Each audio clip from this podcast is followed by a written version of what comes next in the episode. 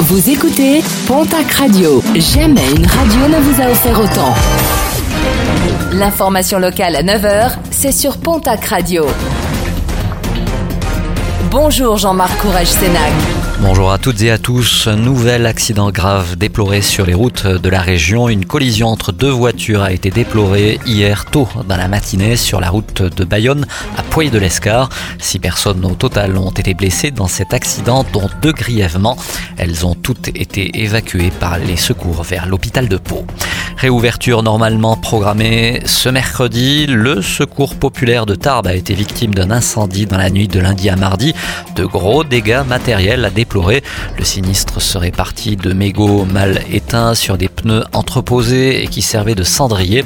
L'intervention rapide des pompiers a permis de préserver les locaux où meubles et denrées alimentaires sont stockés. Décision radicale prise à Orléans où la municipalité a décidé de fermer l'aire de jeu située au stade Jules Ferry. Les incivilités à répéter de certaines personnes ainsi que l'usage inapproprié des équipements à des horaires très tardifs ont entraîné cette fermeture.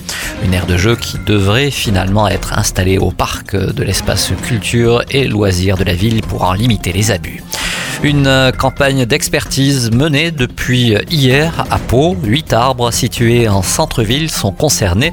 Deux arbres du parc euh, Lorenz, un platane du parc des expositions, un arbre chemin Barincou, un chêne à proximité du funiculaire de Pau, un marronnier devant le lycée Bartou ainsi qu'un platane au niveau du centre Prévert.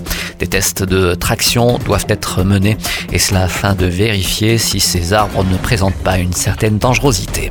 Et puis toujours à Pau, un parcours urbain de 11 km à la découverte de la capitale du Béarn, de son histoire et de son patrimoine pour 15 femmes et 15 hommes célibataires. L'association Rando des célibataires organise la 18e édition déjà de sa Rando Célib à Pau ce dimanche. Des jeux et des animations seront proposés à l'occasion de cette journée pour créer du lien et pourquoi pas le coup de cœur.